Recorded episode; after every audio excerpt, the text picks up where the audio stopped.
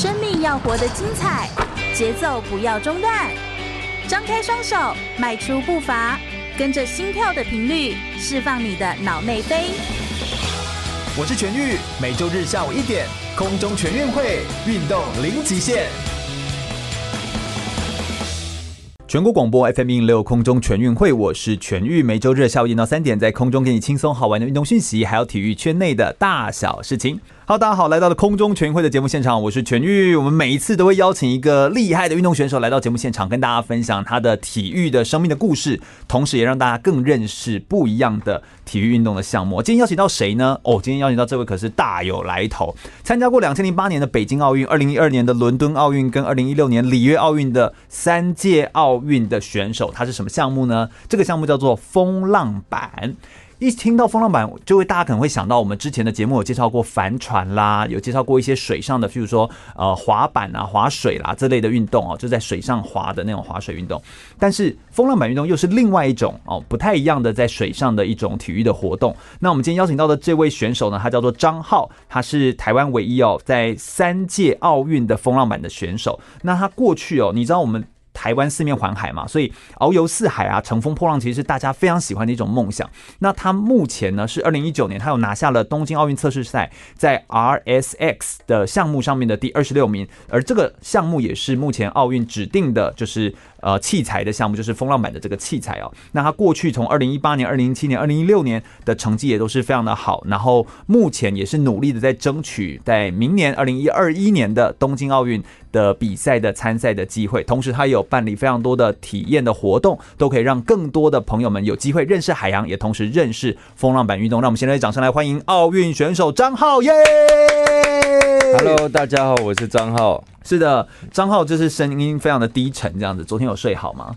呃，还还还还 还 OK 啦。不过，哎，张浩可不可以帮我们简单介绍一下你的背景？你好像是举家搬到澎湖去，就是为了练这个运动，是不是这样？对啊，我算一个比较幸运的小孩，就是在我小学二年级的时候，我认识了我的教练 Alex。对，所以他问我爸妈要不要把我带去澎湖试玩风浪板这个运动，因为他是。呃，风浪板的器材制造商，对，也是设计师。嗯，然后我从小在南头我家开餐厅的，对，所以他来我家吃了。吃了，然后就跟我爸妈成了朋友。嗯嗯嗯，啊，然后他就看我整天跑来跑去，很活泼，这样，他就问我要不要把我带去澎湖玩，然后带了三四年，在我五年级那时候，就问我家人说要不要把。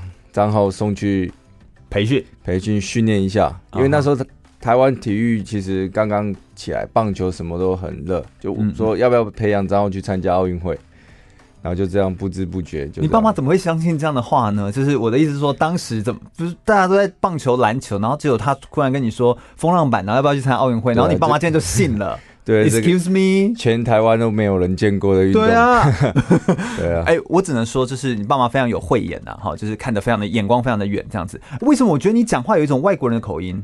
可能从小跟我教练一起吧。哦，对，你讲话有一种就是外国人的腔调，那个 Q 比较特别，应该有人这么说吧？哎呦，蛮多人，蛮多人会这样说，因为你的。开口的声音就会感觉很不一样。不过你搬去澎湖，这这不就要远离你自己习惯的环境啊、同学啊这样子？你这样子开心的吗？呃，年纪小的时候其实是还好，没有什么感觉，没有什么感觉，嗯、只是到处都可以认识新朋友啊。哦，对，你也算是可以广交朋友型的啦。你看起来，呃，对，其实我蛮避暑的。呃 好的，好好，我这样子往下讲。好，但反正就是，我是觉得你个人还蛮可以，就是呃，因为可能接触海吧，会不会是这样？然后就个性就会变得比较开阔或比较开朗。然后，因为你之前是在南投，南投毕竟没有靠海，然后你突然来到一个完全就是靠海的澎湖。就是一个截然不同的一个环境，然后就去做这个训练。那举家搬迁到澎湖这件事情，接触到了这个很独特的运动——风浪板运动，然后由你的教练 Alex 来带你。那你可不可以帮我们先介绍一下什么是风浪板运动？风浪板其实是呃帆船运动的其中一个类别。OK，它是唯一一个呃，也不是唯一，它是用人站在板子上然后抓的。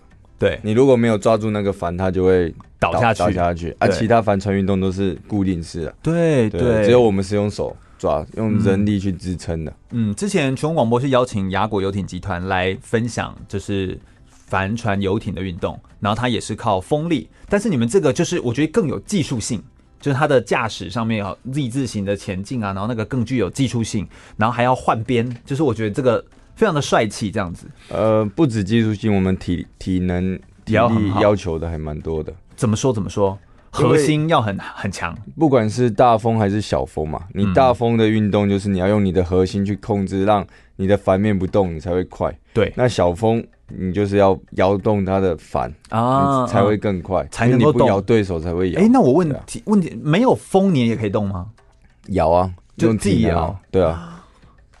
摇那个器材，用让那个器材，让那个器材的那个风可以拱拱拱拱哦，产生惯惯性。对，所以其实还是可以前进的这样子。对啊，风浪板运动里面好像还有分成非常多种的种类。你说你参加的比赛，我看你过去的所有的赛事经历，不管是日本的亚洲风浪锦标赛啊、阿曼的比赛啦，或者是亚锦赛、世锦赛的成绩都非常的好，而且你玩的项目都叫做 RSX。请问这个是什么？可不可以帮我们解释一下？其实风浪板它。每一个厂商都有推展出它的一个设计的器材。那 RSX 是从二零零八年进入奥运会的一个器材，指定用器材。OK，对。然后它到二零二零年，就是到东京奥运，都是指定 RSX，对，都是指定指定用器材，奥运指定用器材。那代表二零二四年就不是了。对，现在已经改成水翼了。哦，一套器材，另外一套器材，对，另外一套器材。器材跟器材之间差距非常大吗？还是说是什么长短就有差啦？然后基本上就是设计上，因为那个器材的设计也在不断的突破，不断不断的创新。没错。那二零零八年以前的设计是很长的板子，嗯哼，然后尺寸小，然后后来他们研发出比较宽胖，然后。短的器材是这样子，比较可以稳稳定在水上，整体的情况下会更快速，让竞技感更好，对，竞技感更好，嗯、看起来更有呃更动感。这样，嗯，在风浪板的比赛当中，其实速度是不是非常的快？我的意思是说，一趟比赛大概多久就结束之类的？呃，有一个要这么说也没办法这样说，因为帆船的比赛其实是一个非常辛苦的。我们一天要比三场到四场，一场是四十分钟到一个小时。哦，OK，对，然后总共要比十四场到十六场一个国际赛，哦，所以你最少要七天的赛程。所以我们超级羡慕所有其他田径一百公尺那个几秒钟就结束了。对，呃，不用十秒，对，十二秒你之内。总之就是觉得，好，你最多进决赛拿前八名也是跑三场。你爸妈真的是很可爱哎、欸，就你知道那么多奥运项目就选了这个，对不对？然后而且就是你知道，就是让你就是可以十四到十六 十六场都要来比，然后每一场还要差不多一个小时。哎，这还不包含准备，这是比赛时间呢。对，这是比赛时间，所以我们通常出去比赛，可能早上在国外早上九点出去，如果没有风，要在外海等。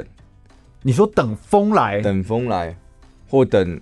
风稳定，原本这是一个浪漫的一件事，就你知道等风来这件事是浪漫的事，但你们在那边晒太阳，在那边等风，是的，就会有一种 基本上在外海六个小时就是家常便饭。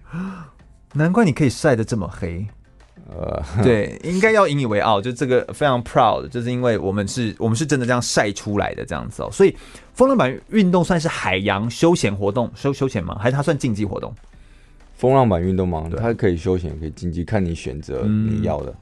所以它就是一个好玩的海上的活动，对，非常好玩的。嗯，那它的它跟我们一般的海上，比如它跟帆船，我们刚刚知道它大概的差异，但是你觉得它最大的特色是什么？就是呃，譬如说，如果你要用它来进行教学或进行游戏的话，你觉得就是它跟一般的玩法上面最大的特色，或者说是可以吸引小朋友来玩的最有趣的点会是什么？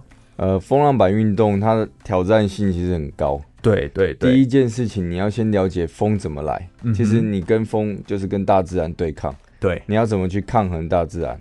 怎么去挑战跟它迎合？我以为是顺着使用它，你没办法，你顺着它，你就被吹倒，你就被吹吹到下面去。哦，因为你风一定是从上往下吹嘛。对，那你要利用你的器材可以回到原点，所以你就要迎合，要逆风，逆风。但是你帆船运动没办法逆风，所以我要学习学习就是 Z 字形什么之类的那种。如果你知道 Z 字形，但是可能其他观众不知道 Z 字形哦，Z 字形就是我也不知道要怎么解释，反正它就是一个怎么解释。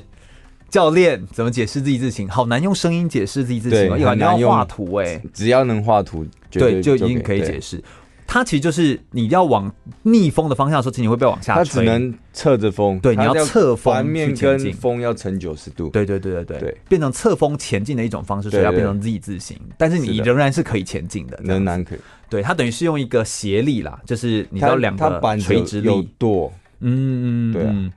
啊，我们这样讲好像就变成一个物理课，然后我觉得听众们就想说，我才不要上物理。好，反正就是我觉得呃。风浪板它其实真的是一个独特的运动，而张浩选手大概就是我目前只要查任何风浪板资料，他就一直跑出来，噔噔噔噔噔噔。那我想说，哎，今天可以看到本人了，这样有机会可以跟本人来聊聊风浪板运动，一定有非常多有趣跟好玩的故事。那张浩在这一段的呃挑战的路上呢，他其实一路以来走来，其实也非常的辛苦，他自己本身要想办法去募得资金，同时还要持续来做训练，并且还要到国外很多的地方去做各种的移地的训练跟进行比赛的规划，并累积自己的成绩，这样子，我觉得这。种呃自己努力的这个过程跟故事也被翻拍成纪录片，所以我们等一下都会在节目内容当中跟大家分享非常多张浩他在风浪板运动当中到底怎么改变了他的人生，以及整段的运动的精彩的故事当中有没有一些感人的地方。我们稍微休息一下，听首歌曲，马上再回来哟。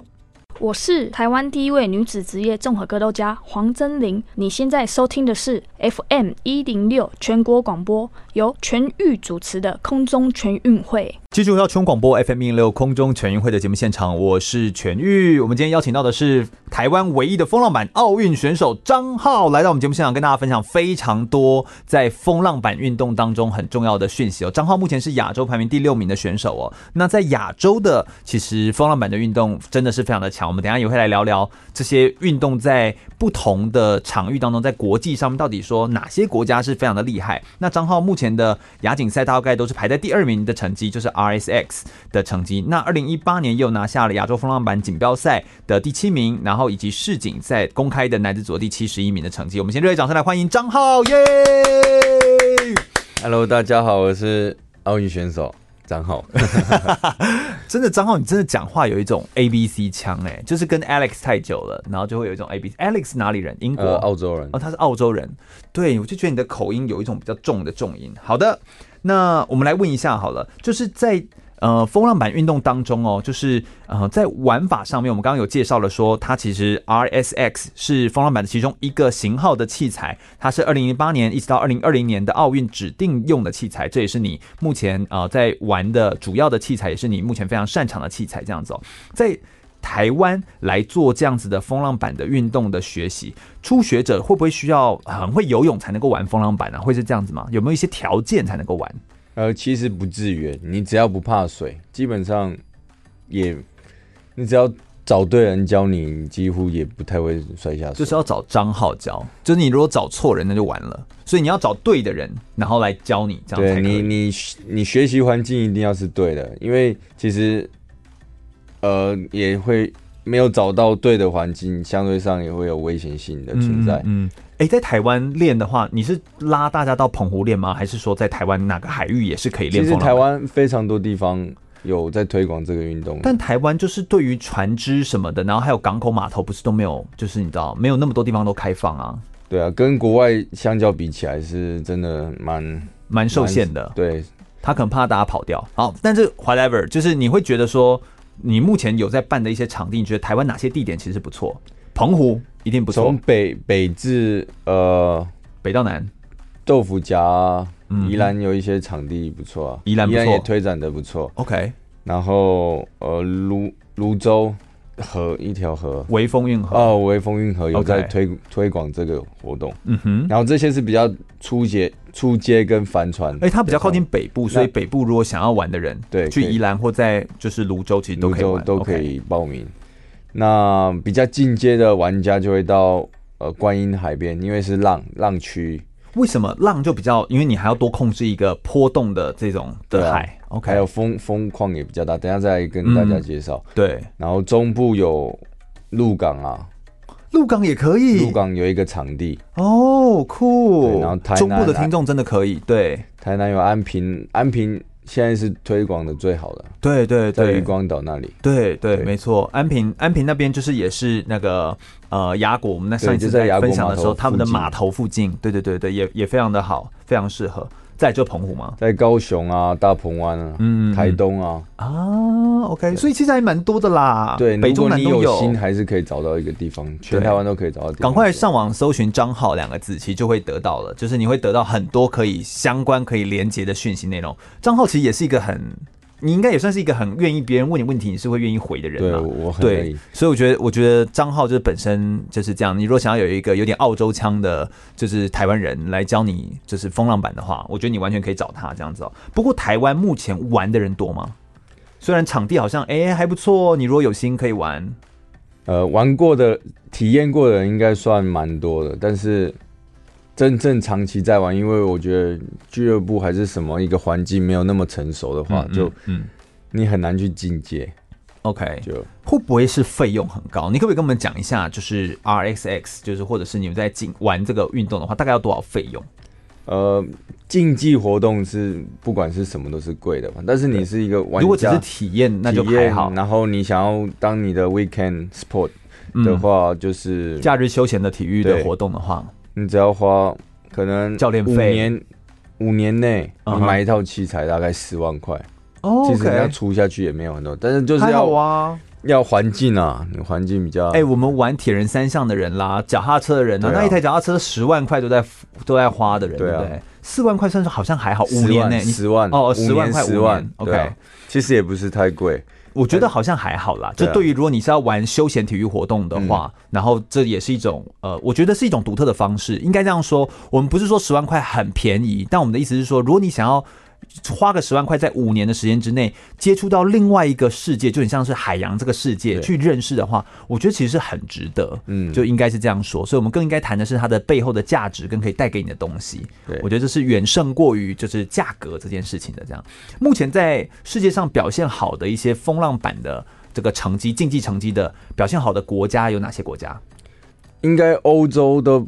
基本上都是差不多的。你的教练呢？澳洲那边是不是也厉害？澳洲风浪板项目还好，哦，但是帆船项目很好哦。对啊，因为他们毕竟都是航海的国家。你好像说亚洲的话，香港、中国大陆都有拿过竞技活动的话，亚亚洲、中国、香港、韩国、日本、韩国也都是强的哎。这四个，嗯嗯嗯，也都是不错的国家。都是这五个都很都很厉害，拿过奥运奖牌的。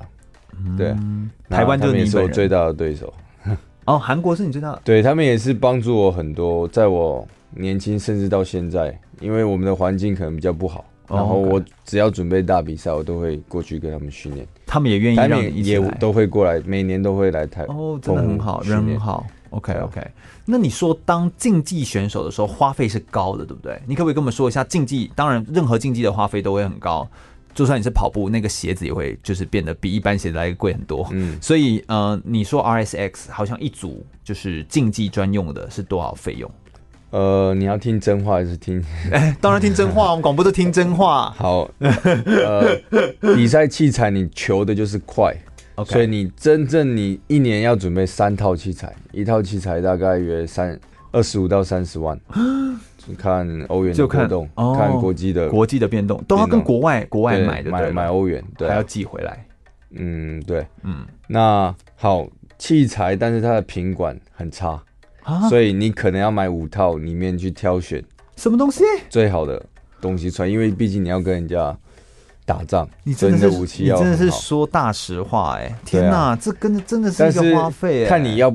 看你有没有看中这一块，但是国际的选手就是大家都是做这一点，因为一个器材那个角度差个五度，差就差很多。对对，我们买东西常常的东西是歪的，歪的是因为寄来的时候撞坏，就品管，因为可能我们我也不知道，反正就我们把它当做一个稀松平常的事情，你就是有经费，你就是要买。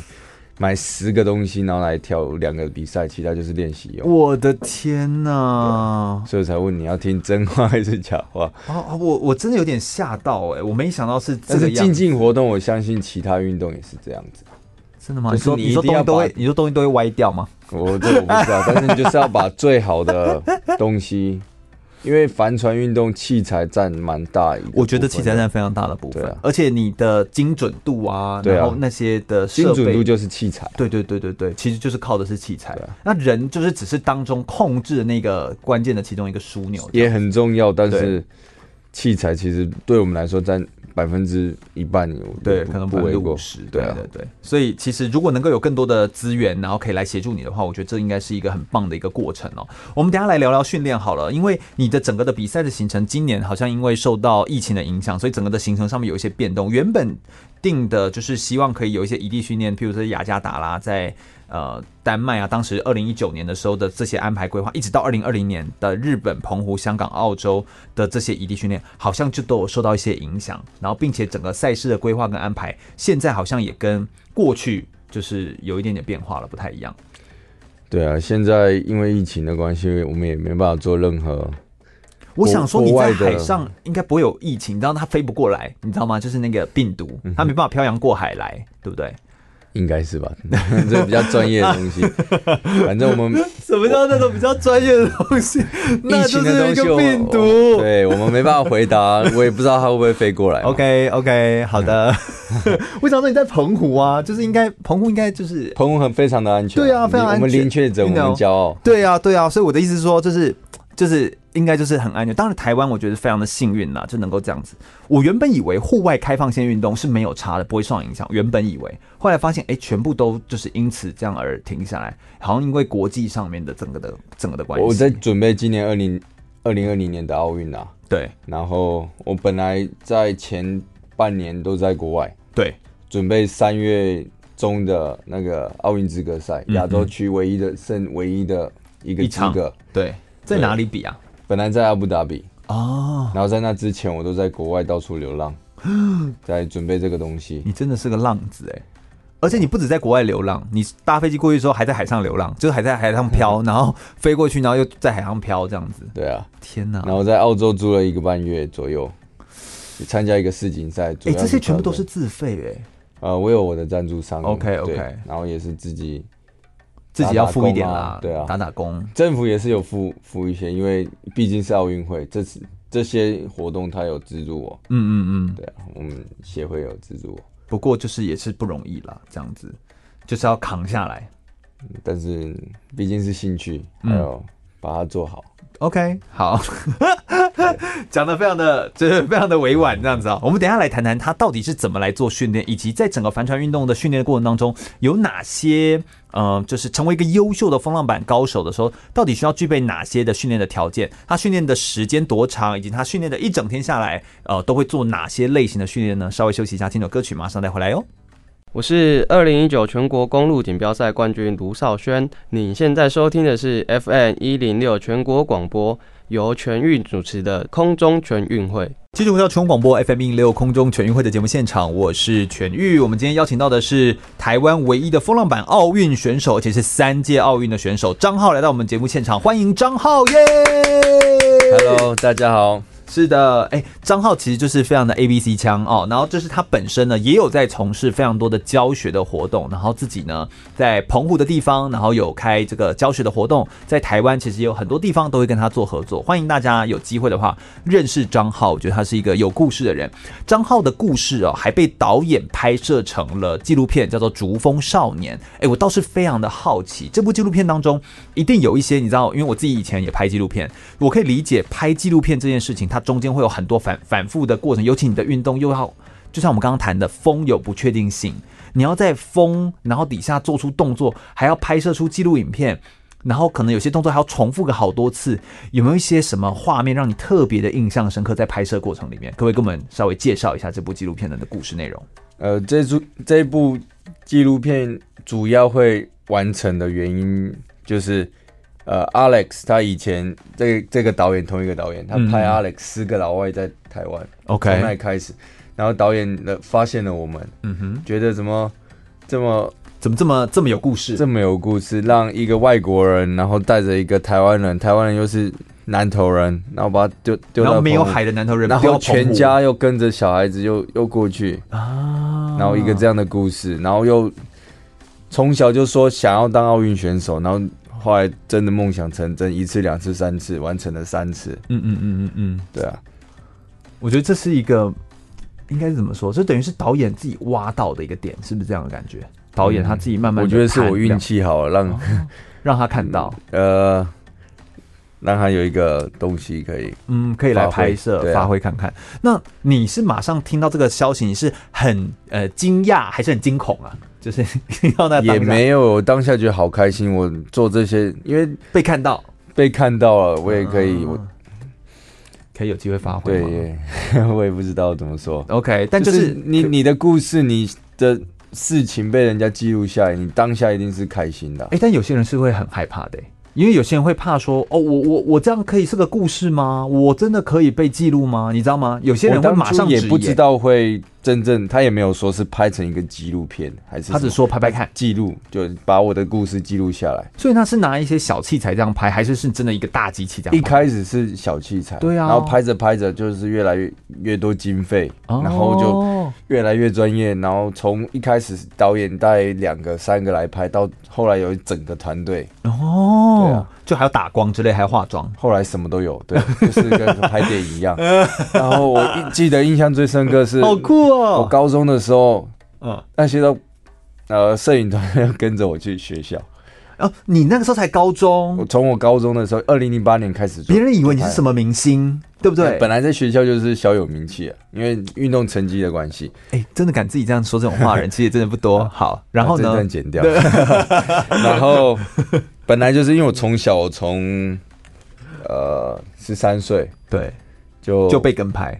没有啦，就常常上、啊。想说你的生活这么的透明，常常上新闻啊，因为比赛的关系、哎。比赛关系，因为你太少了，学校也没几个人，所以大家都知道我。嗯，那后来因为在拍纪录片，整天都跟摄影机这跟着七八个人跟着你。嗯嗯嗯，对，那然后吃饭的时候都有人陪吃饭，这样子。学校考试什么，摄影机都在旁边。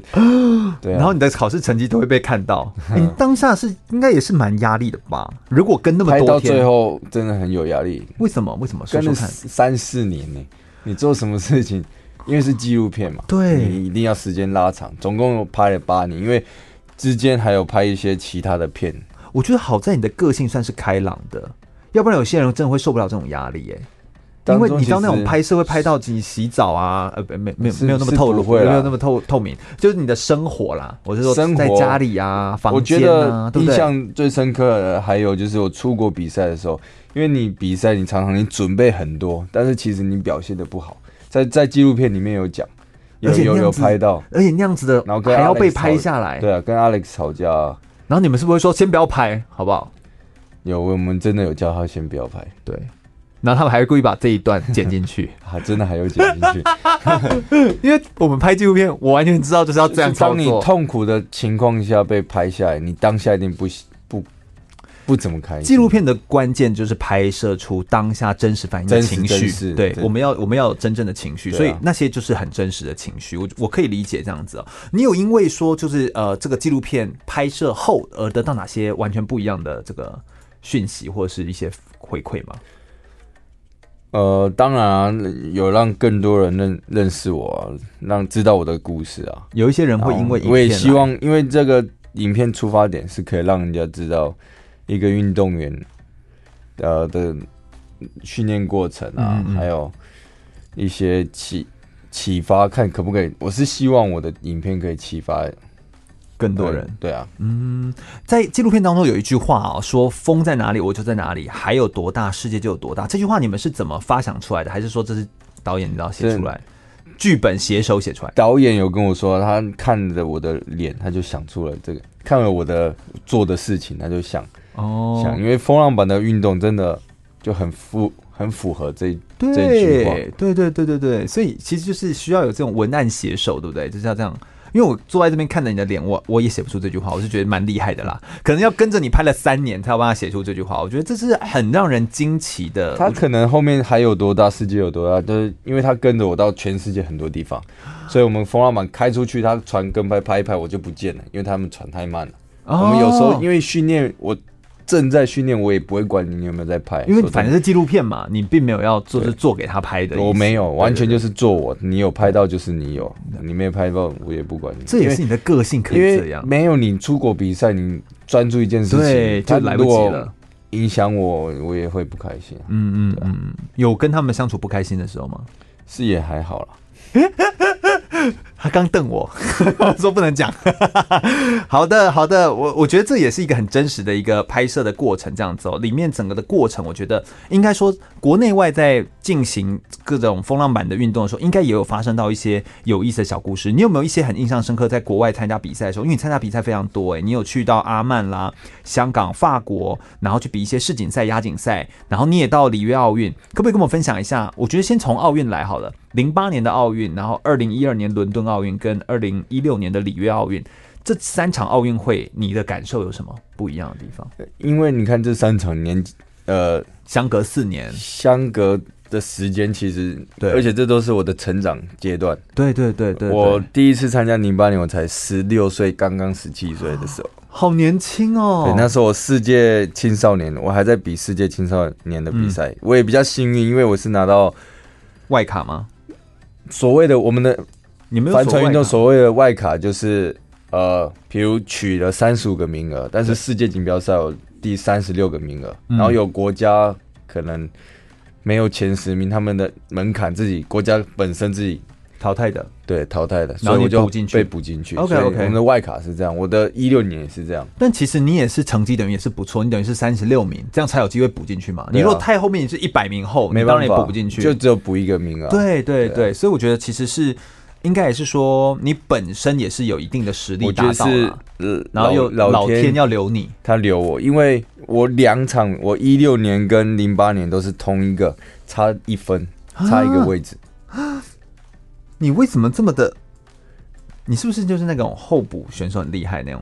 也没有，哎、欸，但我觉得那个，但是你全世界这么多人，你才取三十六个名，真的很少啊，少到不行，实力不足。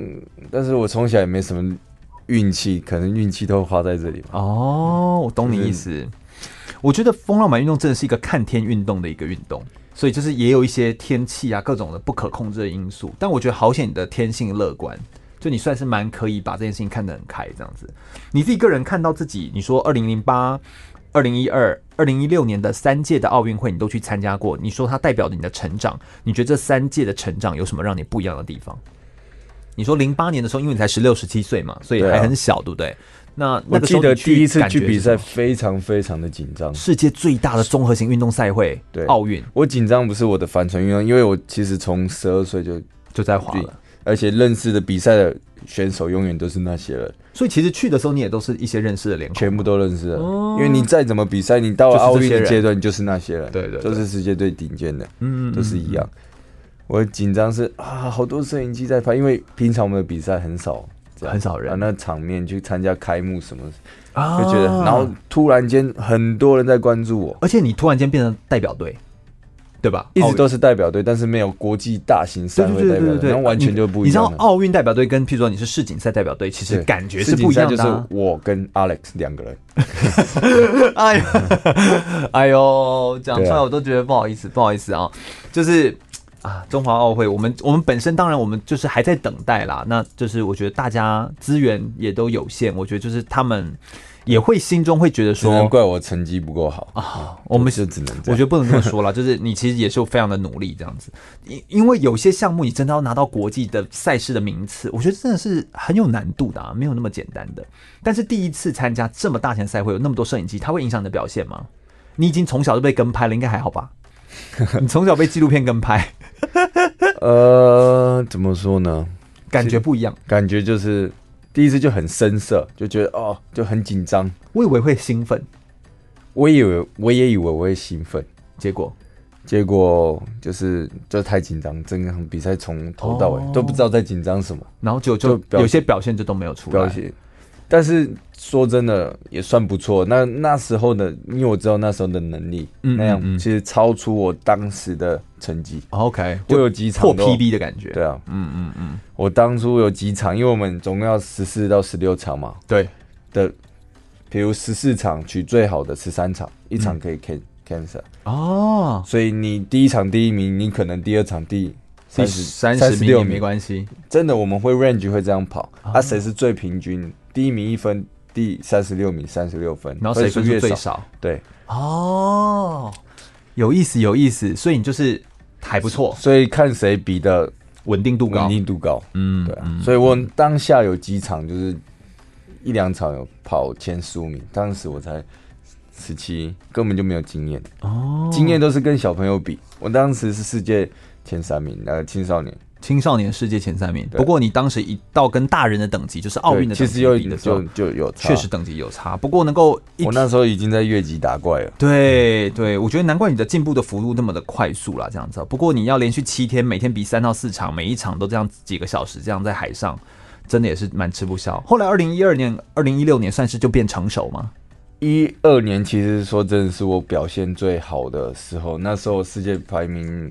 世界锦标赛也都可以二十，因为我从头到尾都是断断续续的，嗯、因为没有一个很长远的计划，就是嗯嗯，对，就是这样。呃，伦敦奥运当下我真的还有机会进奥运前十五名的，嗯，也是给自己压力太大，结果后来就没有，后来到最后一天才才表现得出来，哦，前面都有点来不及，嗯，前面。我们比赛四十五分钟啊，前面二十分钟都绕得很好，但是想太多，因为你帆船，你当下一个决定错了，嗯嗯、你可能从十秒钟就好，你可能就二十个人追过你。对对对，那是补不回来的。对啊，天哪！就稳定度还不够，所以压力很大，嗯、到最后一天才把表现拉回来。我觉得这是不容易的一件事情。这样，那你看，你准备了四年，整整四年，那四年是我这辈子最认真的四年。结果觉得当下没有表现好，所以其实还蛮挫折的。所以在那之后放弃了这个运动两年，啊、一年就真心的放弃那个运动。对啊，有有很就放弃比赛，我还是从事风浪板这就玩浪啊、嗯、这些，嗯、就是觉得比赛做那么多也没有用啊，不做那么多又不够，就之类的。天哪！有些压力非常大，大到当时我才二十一、二十二岁，就觉得为什么要这样？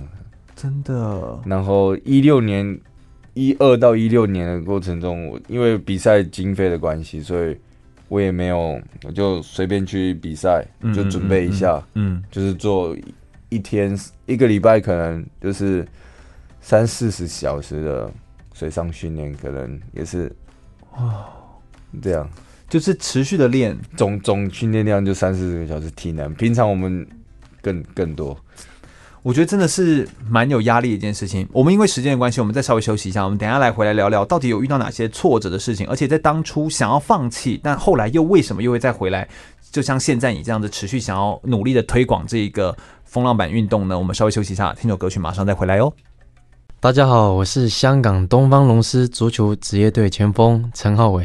您现在收听的是 FM 一零六全国广播，由全玉主持的空中全运会。全国广播 FM 一零六空中全运会，我是全玉。我们今天邀请到的是台湾唯一风浪板的奥运选手张浩，来到我们节目现场，跟大家分享这个他在比这个奥运的经历，以及他的训练的整体的过程哦。可不可以请张浩跟我们来谈一谈？哎，其实张浩跟我就是还比我小一岁，耶。真的是很扯，好，就是张浩真的是很年轻，然后又很就持续的在推动这个他热爱的运动风浪板这样子哦。你个人呢、啊，就是在风浪板的训练当中，你可不可以跟我们描述一下你的训练的一整天？你是怎么开始，怎么怎么来做训练，然后吃什么，然后练些什么这样子？可不可以跟我们分享一下？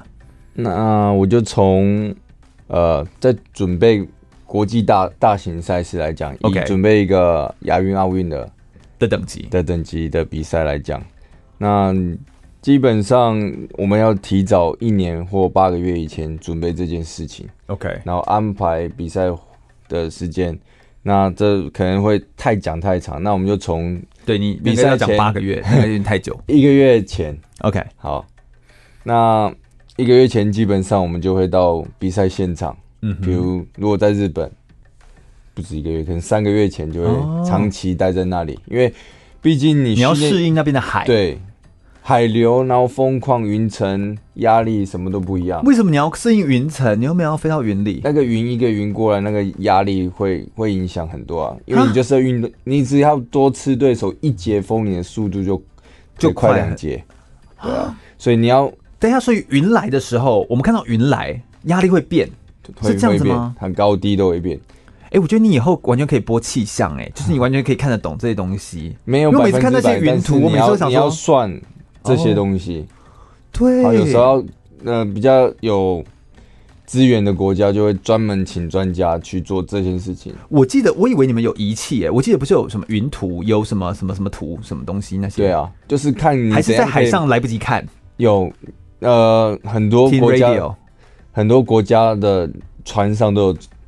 加装这些设备，但是你要怎么把它运用到最好？哦，你的船上有加装这个设备？我们当然没有啊，啊我们有教练船就偷笑了，好不好？天哪！所以你就是自己脑中要完全内建？没，我们就是去分析、去偷听、去偷看别人的东西、去询问。我们只能这样，我们的环境就是这样。啊！那不管我们就是你真的是这样子活下来哎，我们就喜欢这个东西，没办法。我真的对你更敬佩哎。然后好，就尽量做我们能做的事情就好了。对，然后你要分析语言，要分析速度，然后提前三个月抵达日本。好，那然后呢？然后怎么训练？然后基本的训练就是一天好，我们从早上开始，从走路开始。你呃走路，一般像那种这么大的比赛，我们就把身体的状况调到最好，所以我们可能会去走一个小时的步。为什么要走走路？因为走路可以就是放松放松身心之类的，还有让你整天的活动会比较 OK，只是一个暖身。你的意思是就算暖身，但是要有点去去看一下环境。对，基本上我们去散步就是其实就是去比赛场地研究。哦，对啊，轻松。也不算轻松，其实每个人都会做这个件事情。OK，然后呢，再可能吃个早餐，接接下来体能训练，看就再就看风况了。哎，那这样大概是几点钟？譬如说你吃早餐，大概都落在几点？大概七点左右。七点吃早餐，然后我们会八点半九点开始。如果是下水没有风，就体能训练，一个小时到两个小时，看做什么东西。那有风就下去，有风。基本上，如果是在准备奥运，就是下水，能下多少水就下多少水。主要是要避开套顶岛，就是正中午的时候的，是不是的阳光？我们不管阳光，你看我那么黑，阳光对我们来说不是对手。哎，所以你们也不擦防晒的吧？因为防晒一定要擦，一定要擦。啊，你擦防晒啊，在海上待了六个小时也没有用啊。啊，你要补啊，防晒。是让你不要生病，不是让你不要晒黑。哎、但是你在哦，对啦，但你在你在海上那样子，哦，切切切切切切，你还有时间补防晒啊？总有休息的时间啊。哦，就尽量，基本上不会每个小时补，就是如果擦第二次，就真的算想到了。哦，对啦，我就想说，怎么可能？对，那如果可以下水就下水，不能下水就是体能训练或。休息，你一趟下水大概就多久才会起来休息？基本上两个小时到四个小时。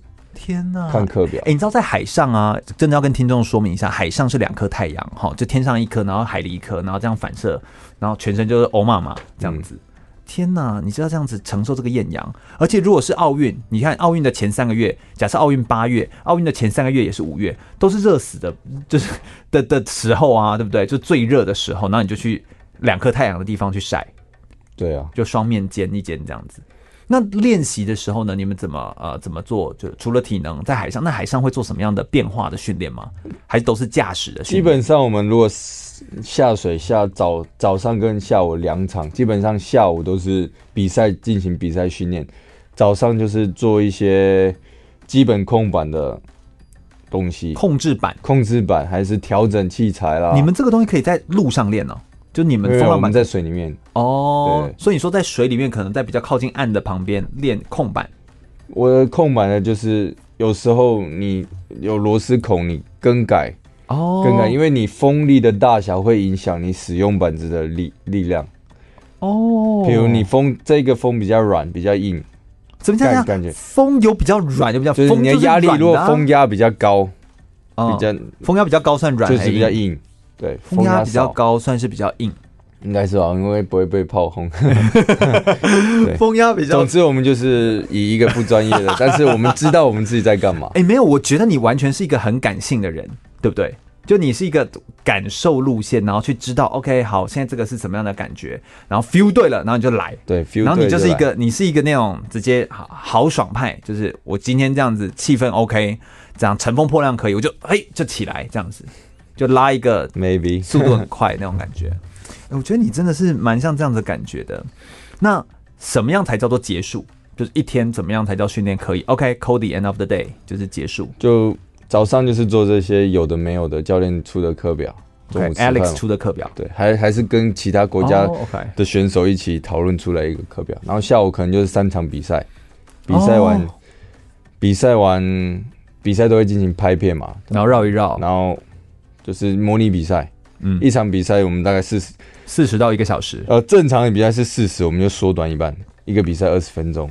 然后可能一天正常比赛是四场，我们可能做个六场。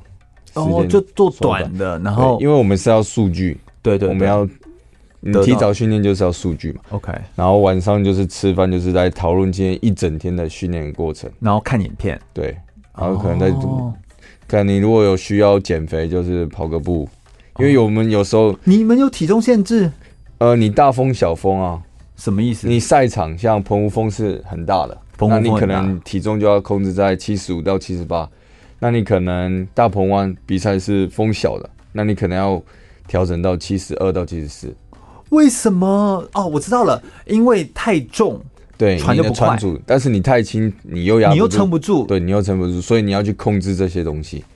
但风浪板运动是没有体重限制，对不对？就是没有体重，它无论你多重，对不对？是的，只是你自自己选手要去掌控。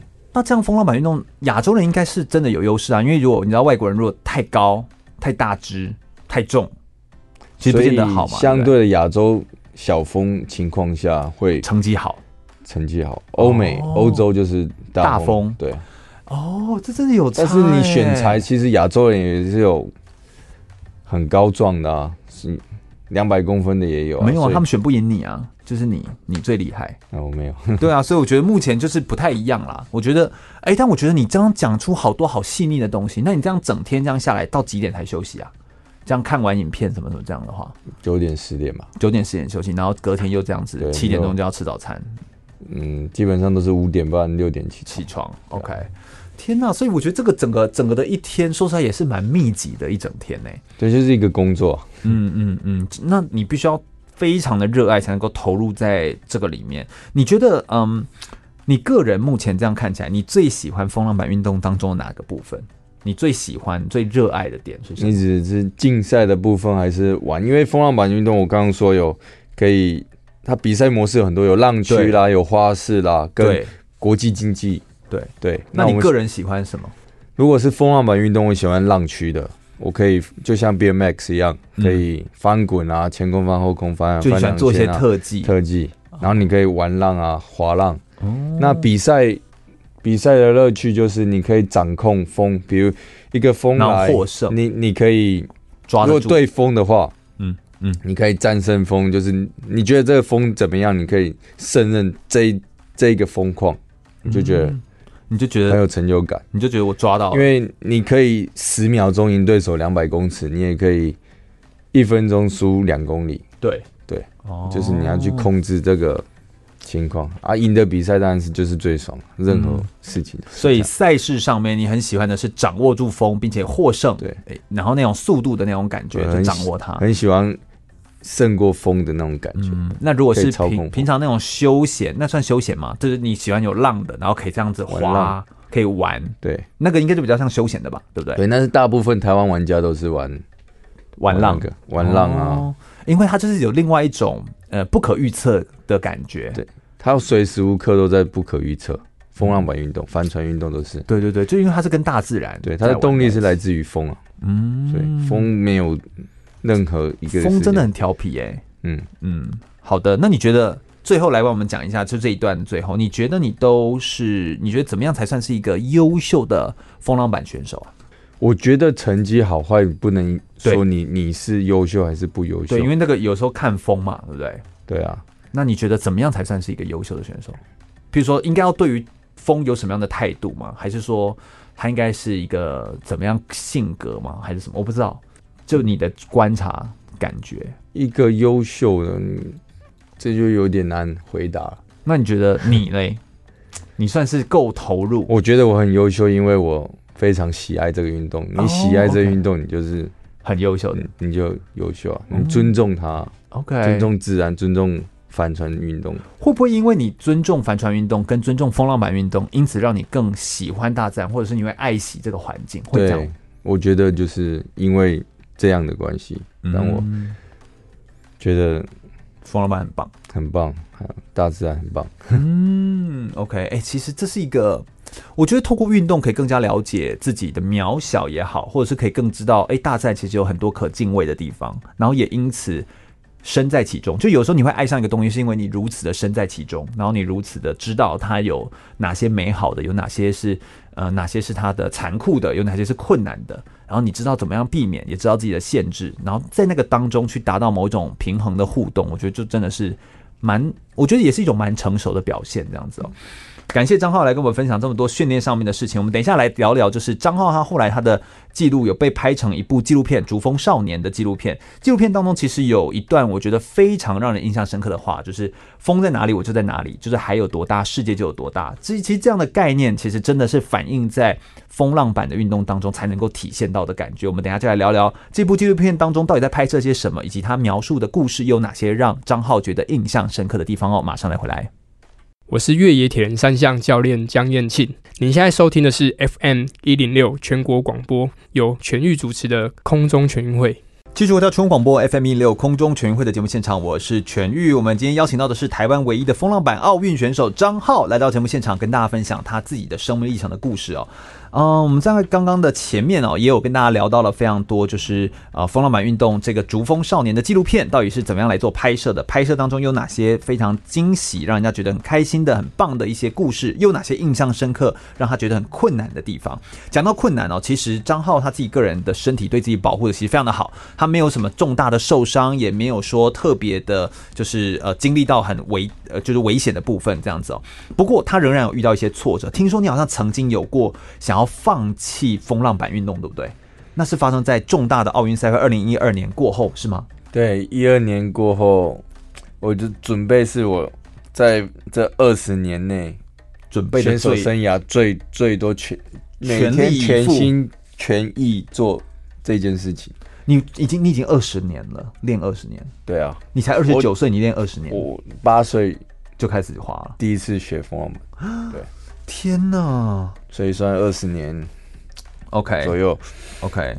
那你你一开始好像还有做一些其他的运动吧，对吧？没有，我我就是因为风浪板的关系，我去接触其他的各种各种各种运动去玩运动。OK，那我们来从那个我要放弃那里，对对对对对，呃，在经过那一年，伦敦二零一二年。伦敦奥运，伦敦奥运结束后，二零一四年会有一个亚运会，对，就是隔两年，对，隔两年。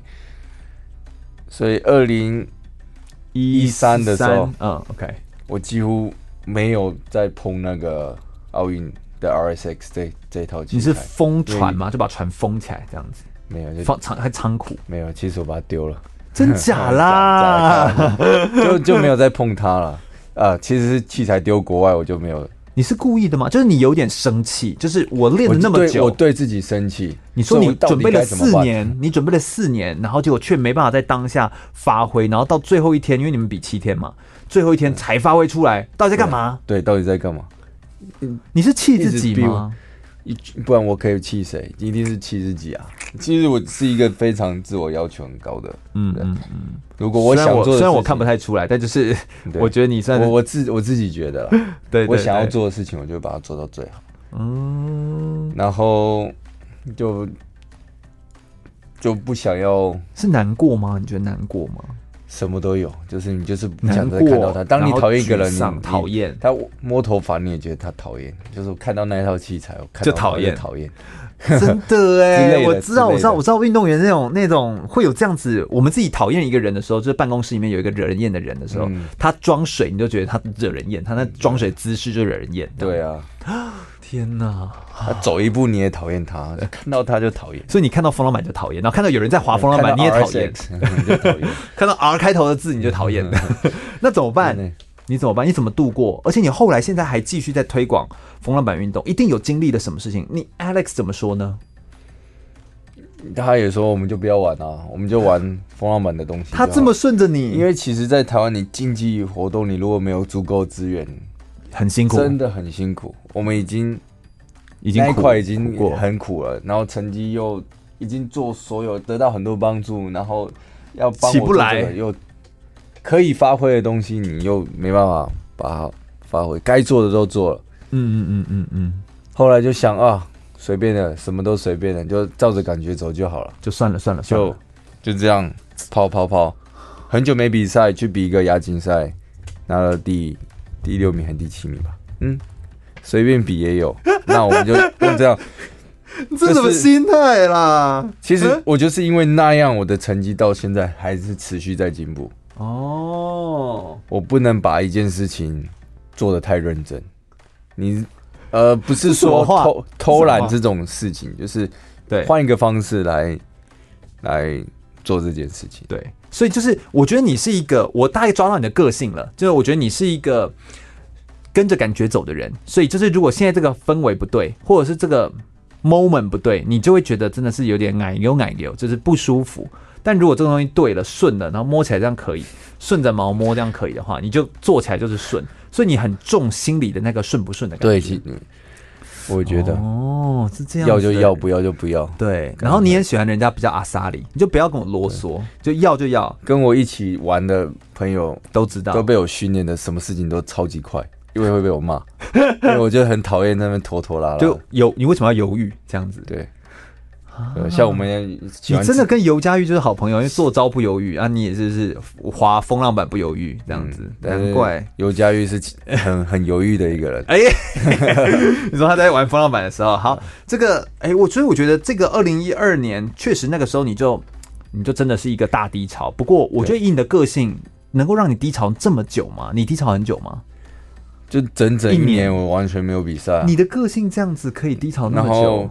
那时候，而且别人看到你就会说风浪板，风浪板，你就听到都烦，对吧？你就这样把不是风浪板，我还是持续在风浪板的运动、教学、运动、休闲的。休闲的运动，不是比赛这一块，我又不想比赛。嗯，因为你准备这么多，放弃了这么多东西，嗯，换来的却是一个零。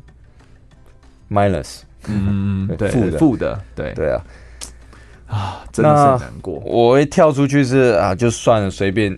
随便我想要做什么，到现在从、嗯、那一刻起到现在，我就是我想要做什么就做什么。OK，我觉得可以就可以。后来呢，就自己计划，然后 Alex 也是放开了，就是不要这么专业，因为你要你做事情本来就是要专业。我说的不要这么专业，就是我们达不到的事情就不要去达到。不要或许就是一个八十二十法则之类的，就是你的比例应该百分之八十用在，譬如说休闲推广，做你喜欢的东西，嗯、然后再把。精力换一下，就是比例稍微调整一下。然后我会，我觉得现在比较开心，会更有热忱，是因为我就是做我想做，像我推广，我从那那那以前我就是不教人的，嗯嗯嗯，从那开始我就推广这运动，然后去教学，我有开班授课，然后到现在我还有在朋克大当老师，对，有在教课这样子，嗯嗯，然后自己有做其他就是教学，让我。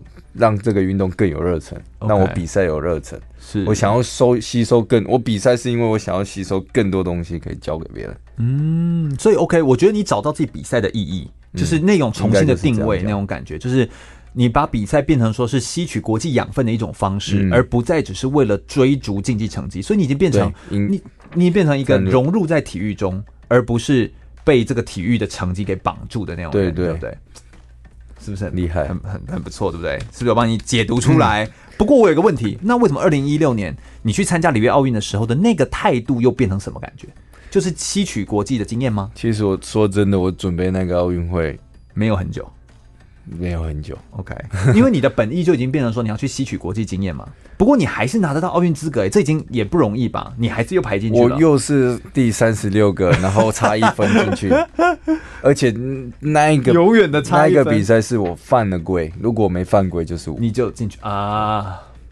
但不过还是你的啦。对，对，OK OK，很得意，很得意。不过我觉得你，我感觉出来你的那种放松，就是你好像更找到自己。对，我就是找到自己，对不对？简单来讲，就是找到自己。这好像就是你喜欢的事情，然后，然后你，你真的找到了你热爱的。对啊，可以着力的地方，这样子。经历挫折之后，你有没有个人觉得你对自己的学习，就是你通常在遇到挫折跟困难之后，你有没有在这一段的自我反思的这段过程当中，有哪些激励你的话，或者是你自己，呃，会用哪些话在遇到挫折的时候会鼓励你自己的？有吗？其实我到现在还是一直告诉自己，我可以的。你就我可以，对，我可以，就真的很简单，这样。我可以，我觉得是因为你的个性，你的个性就是很适合那种，就是三个字的那种话，就是我可以，嗯，就是 I can，呃，这两个字也可以哈，就是那种那种这种话语这样子。而且你好像整个过程当中，你比较没有受过伤，对不对？对，因为我蛮保护自己，我不会超出自己的能力范围，我的那个 limit，那个极限。我不想，因为我几次都差点。其实有一次伤就是我的背，OK，但是那个是不是因为我比赛？该不会是你在床上就是那个那个伸筋伸伸拉的时候拉伸的时候？是，是我跟朋友是开船出去玩，哦、然后我们荡一个东西，就是因为不适合比赛而受伤。哦，从那休闲的时候受伤。对，从那以后我就告诉自己，就是很多东西不能不要不要太夸张。其实我本来就都做很夸张的事情。哦，我风浪板飞四五楼高，做一个后空翻一手之类的。对啊，所以你就是喜欢做特技啦。对，就是、但是现在比较少做。哦、嗯，受伤就什么都没有。对对对，所以你会保护自己。哎、嗯欸，我们刚刚在休息的时候有稍微谈到保护自己这件事情。我有时候会说，哎、欸，教练有时候都喜欢把选手推到他的极限，会认为这样子才是能够让你展现出你自己的潜能之类的。你怎么看这件事情？呃，我以前练田径的时候也也有教练，就是很，就是其实我觉得台湾大部分教练可能都是。都是都是希望选手好啦，所以因为选手如果自主能力不好的话，就要被逼嘛，被逼。但是我是一个不能被逼的，嗯、你逼我我就你就不喜欢。对，嗯、但是你如果让我，因为我算自律吧，我希望自己做我自己想要做的事情。我懂，我懂。然后我就常常把自己，因为我教练也懂，Alex 也懂，嗯，他知道，他只要跟我讲两句话，我接受了，我就会把自己。全心全意放进去，啊，我要做一件事情，比如训练五个小时，那你就做到。基本是五个，如果不行了，我就跟他说我不行了，四个小时我就要收。嗯，因为超过厘米，第一个容易受伤，第二个其实在那一个小时我心不在焉，我也没有会担心。嗯，不是担心，就是没有意义啊。是，所以其实你不需要教练把你推到极限，而是你自己本来就可以把自己推到极限，而那个极限应该是自己设定的，自己要更了解自己，嗯，才能够把自己推到那个 limit 那个极限的位置。嗯，我觉得这就是一个截然不同的的的感觉，这样就是。你应该要更了解自己的身体，了解自己的个性，了解自己喜欢什么，然后并且像你的个性里面，你就觉得我可以，然后我可以做得到，然后我。我能够把这件事情完成，然后你就去把它完成。嗯，然后现在也就持续在推广这件事情。我想我们等一下稍微休息一下，等一下来聆听的是在最后一个阶段，我们要来谈谈，就是现在到底呃，就是张浩呢，他有哪些觉得在风浪板运动当中还需要受的帮助是什么？那他自己未来的生涯规划会怎么看待一个从事风浪板运动的年轻人的未来？还有哪些可以展现的地方呢？休息一下，听首歌曲，马上再回来哟。我是二零零九全国极限排名赛总冠军尤佳玉。你现在收听的是 FM 一零六全国广播，由全域主持的空中全运会。继续回到全国广播 FM 一零六空中全运会的节目现场，我是全域。我们今天邀请到的台湾唯一风浪版的奥运选手张浩来到我们节目现场，跟大家分享非常多他自己生命历程当中的故事哦。张浩从这个呃纪录影片《逐风少年》的纪录片当中，然后不断的成长，然后从二零零八年的北京奥运，二零一二年的伦敦奥运，然后之后经过反思之后，二零一六年的里约奥运就不断的在呃突破他自己个人的极限，同时他自己也发现自己更适合当一个呃体育运动的推广的人这样子哦。那我们来聊聊，就是在未来持续挑战的过程当中，你也不断的需要训练，要参加一些比赛的赛事，然后有做一些教学的活动。你觉得你自己个人需要哪些的协助？就是。包括企业啦、政府啦，或者是呃，就是有哪些人呃可以帮助你，或你需要哪些帮助呢？可不可以跟我们大家也分享一下？最主要，我应该觉得，因为风浪板还帆船运动是一个非常棒的一个运动，嗯、哼我一直用自己的力量想要推广，对，当然我也没有我自己能力也很有限，嗯哼，所以我现在就是在夏天就举办夏令营啊，因为我觉得夏令营是可以最让人家贴近这个运动，对，最容易，嗯、因为台湾没有一个环境，对，所以我自己营造了一个环境去默默的推广，对。这个东西，嗯，那我也很棒啊！我也组织了像退役的运动员啊，成立一个小团队，就是现在我的公司哦，做一些器材的推广啊，活动、啊、可以维修吗？还是什么之类的吗？就就代理器材就推广哦，对，然后让大家更认识，对，更多就是主要希望更多人可以从事这个活动，嗯，就是要先把这个。池子养起来，对，环境先养起来，让大家可以慢慢的来做。哎，真的，我觉得初期筚路蓝缕哦，一开始在做这件事情的人，我觉得就是最辛苦的，因为你要从无到有，从零到一，在做这件事的时候，我觉得那个开展是非常不容易的。那有营队，然后有这些活动的教学活动，你的营队的特色会是什么？可不可以跟大家说一下？当然，你一定会出来教嘛，对不对？奥运选手来教学。如果在呃，因为我已经有组织一个团队，他们也是都很优秀的一些教练、退役运动员。嗯嗯嗯。因为我自己本身还要在比赛，嗯，那是因为今年疫情关系，奥运取消，不然其实还在训练，还在移。对，因为我觉得我还是要比赛，我希望享受这个东西。嗯，但是我只有一个人，但是如果我的团队可以把这个东西一起发扬光大，我要更有，还是有其他更多有能力的人可以帮助我们，嗯，那其实会更好。对，这绝对是更好的。是的，比赛当然都只是形成了一部分哦，更多的时候其实是训练的过程，就是他在整个训练的路径上面，其实还是不能间断的。如果你还是要持续比二零二一年的赛事的话，就是这个准备其实就不能间断，所以你可能还是会有很多的呃比赛当中的训练的需求，所以因此在。为了训练，所以你其实也需要很多的企业的帮忙。其实，在我们目前台湾的这个运动产业发展条例当中，在协助企业，它可以有营业税的减免的优惠。所以，如果大家对于运动选手的赞助跟帮助是有兴趣的话，可以增加企业的形象跟曝光率，或者是可以有一些形象跟广告，比如像呃张浩他自己本身有拍过《主峰少年》的纪录片，所以有一些影像的东西其实都可以来做协助。那他当然也可以愿意为公司来做教学啦，或者是一些媒体的曝光，做一些专题的报道。其实我觉得。以张浩现在的个人的知名度，其实也是可以做到这件事情的。像企业减免，我就是用在我的身上，嗯，它是帮助我最多。对，所以就是有很多的企业的协助，其实都是没问题。是的，嗯嗯嗯。那最后我们来谈谈一些运动员的生涯规划的部分好了，就是你怎么看待一个从事风浪板运动的青年人的未来？就是如果未来有一些人，譬如你的教练团队，或有一些有兴趣的小选手们来投入的话，你会给他什么样的建议，或者是？你会怎么样呃跟他来做评估，或怎么样来训练他呢？呃，你说帮助人家规划他的生涯吗？嗯，对，或者说是你怎么协助他走到，譬如他说我把你当偶像哎，这样子，想要跟你一样。呃，你刚刚的表情是不是就觉得说不要把我当偶像？就是我没有，我觉得我没有，我没有这么伟大。Oh, OK，但是我我可以尽你所能的来做而已。尽，因为这种事情真的也。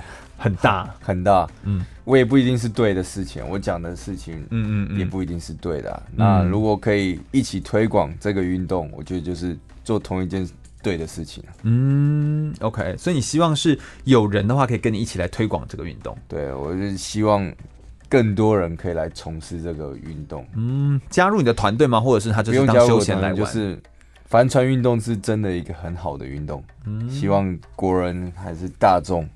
因为台中是呃台湾是四周环海，对，帆船运动本来就应该普及啦。嗯嗯嗯，很多对当时那个帆船运动的教练来到这边分享的时候也是这么说，就是但其实确实有他自己在推展上面难度。我觉得台湾人民其实有点怕水，就是我们本身对水域开放式水域其实是比较有担心的，但对游泳什么可能是喜欢的啦。但其实海水我们都开玩笑说，海边绝对比马路边还要安全。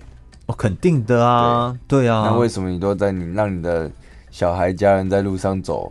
其实海边你只要懂得怎么玩它，嗯，其实其实非常安全的事情。对耶，这真的是一个，我觉得就是一个观念啦，这是一个观念，需要教，然后需要需要陪伴，需要花一点时间这样子。对，毕竟只要了解就是安全。对，就是。如果你说什么运动都会有运动伤害什么之类的话，真的走路也会有运动伤害，对、啊，走路也会跌倒。你脚踢到桌脚，你还是会，会有受伤，对，对，所以都都还是会有的。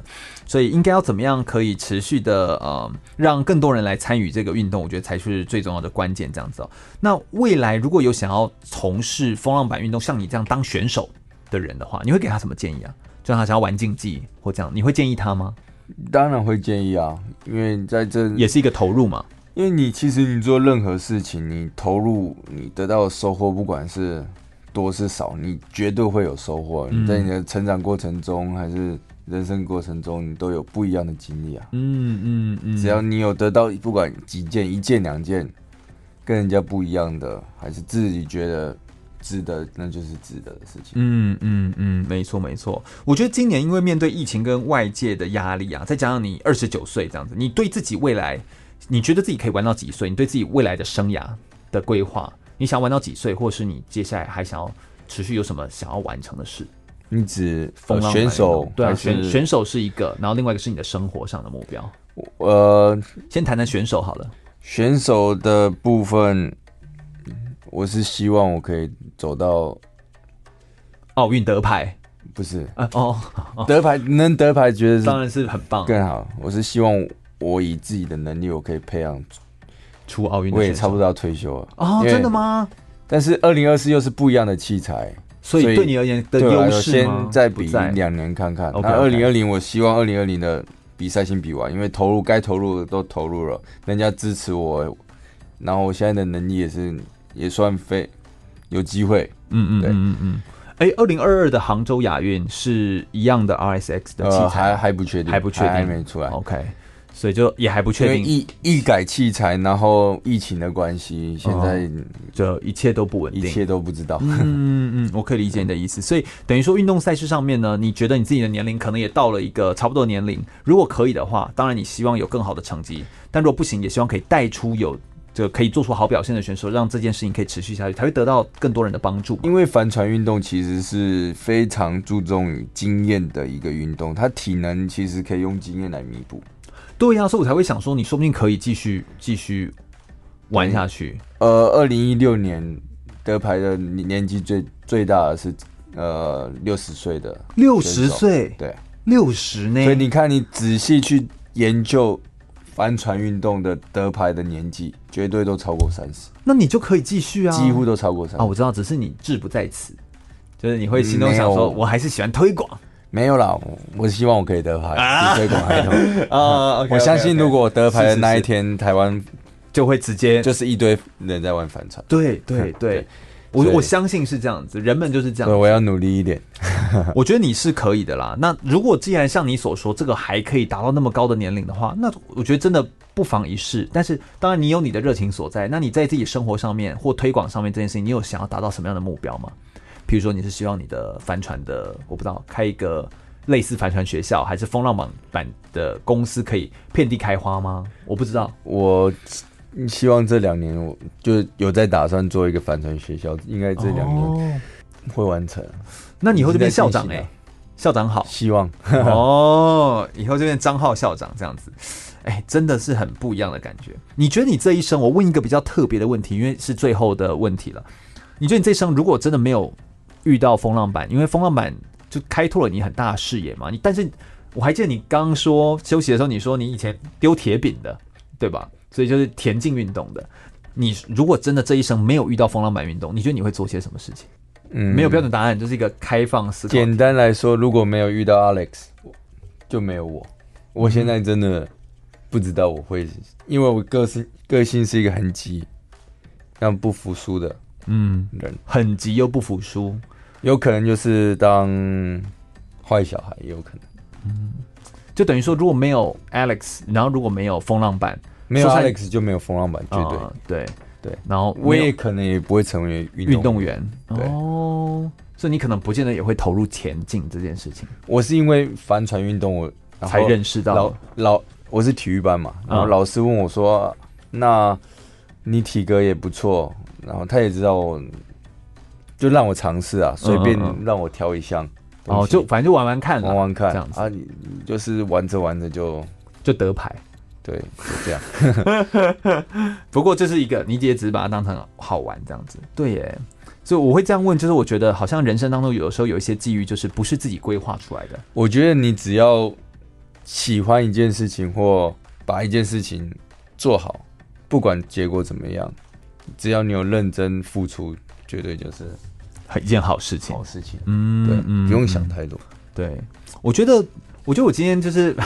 终于有机会很近距离就是访谈张浩，我我可以完全感受出张浩的个性。我尤其我喜欢透过广播节目去认识一个人，就是因为广播里面我们很近距离的听到他的声音，然后我们可以通过他的声音感受出来他这个人的性格跟各种不一样的声音的表情哦。你可以了解张浩，他其实就是一个很执着在他自己喜欢做的事情上面，个性虽然很冲很直。但是或许就是因为他个性很冲很直，才会遇到像这样子风浪板的运动。他必须要顺着风，他必须要跟着大自然的节奏来前行。他必须要，他知道有些东西是不可改变的，然后他必须要去顺着这个。不可改变的地方，不可改变的力量，然后去持续的前进。虽然现在台湾也或许有一些不可改变的力量，就是可能大家还不见得那么知道这个风浪板运动是什么，但或许就是这样子，就是他的个性更适合去推广，更适合让这个运动让更多人知道，让更多人了解这个运动有些啊、美好，而且并且在环绕着台湾四面的海域当中有非常多很棒的地方，都是可以来好好从事这项运动的。如果大家对于空中全运会的节目内容有兴趣的话，欢迎可以上脸书来搜寻空中全运会的节目内容。我们让大家可以更了解运动选手的生命历程的故事，也进一步可以爱上运动员。如果大家有兴趣的话，上脸书来搜寻空中全运会，注意“全”是一个草，这个安全的“全”哦。空中全运会，我们下周见喽，拜拜。